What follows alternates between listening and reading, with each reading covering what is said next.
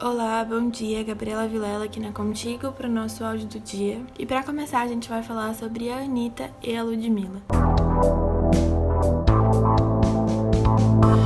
Última terça-feira, dia 16, a cantora Anitta usou seu perfil nas redes sociais para se pronunciar sobre as mensagens preconceituosas que foram disseminadas à fanqueira Ludmilla vinda de seus fãs. Ela disse o seguinte: Criminosos covardes que se dizem meus fãs propagando mensagens de racismo e injúria racial nas redes sociais. Já disse e repito, isso é abominável e inadmissível. Minha equipe já está apurando tais perfis que até então não foram identificados como membros de nenhum fã-clube dos nossos cadastrados. Anitta condenou a atitude e em seguida afirmou que não ficará calada diante do caso e que levará para a justiça. Mas não me calarei ou me acomodarei frente a esses absurdos que tenho lido e que estão chegando até mim. Quem fez isto vai pagar pelo que fez. Quem pensar em fazer, saiba que a justiça vai atrás de você também. Já acionei advogados e especialistas em crimes na internet. Racismo é crime. Um suposto fã de Anitta chegou a chamar Ludmilla de neguinha nojenta e que precisava de umas belas chicotadas. A fanqueira não se calou e rebateu o internauta. Bom, gente, a gente fica por aqui com o áudio de Contigo de hoje. Espero que vocês tenham gostado e não deixe de acompanhar a gente porque amanhã tem mais, tá bom? Um beijo e até mais.